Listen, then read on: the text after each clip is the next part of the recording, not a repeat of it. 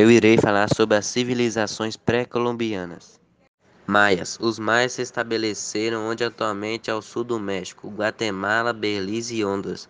Cultivavam algodão, milho, tabaco e desenvolveram um sofisticado sistema numérico.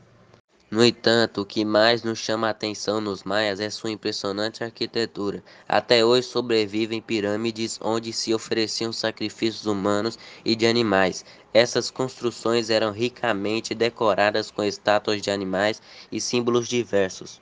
Como eram excelentes astrônomos, criaram calendários onde podiam conhecer as datas dos eclipses e estações do ano. Tudo isso era fundamental para a realização de atividades agrícolas e dos rituais aos seus deuses.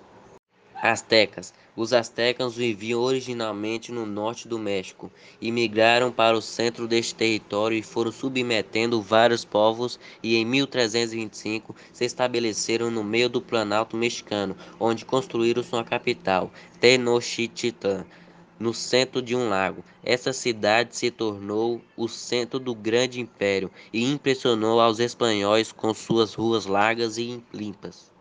Os povos astecas se organizavam como um verdadeiro império e cobrava tributos dos povos subjugados. Cultivavam amendoim, milho, tomate, cacau para fazer chocolate, feijão, abóbora, pimenta, melão, abacate e comercializavam artesanato com a população vizinha.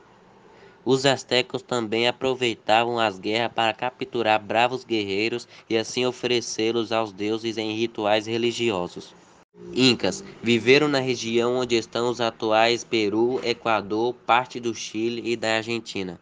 Os Incas submeteram vários povos e estabeleceram a rede de impostos e contribuições de trabalho que atingia todo o império. Registravam a cobrança de tributos e acontecimentos no sistema denominado quipo. Este consistia em uma série de fios coloridos onde eram feitos nós de um até nove. Plantavam milho, bata e coque e domesticaram animais como a lhama, da qual obtinha lã, leite, carne, além de ajudar na carga de mercadorias. Assim como os demais povos pré-colombianos, os incas eram politeístas e honravam a natureza. Para isso, realizavam cerimônias grandiosas a cada mudança de estação, que incluíam posições, músicas, sacrifícios de animais e humanos.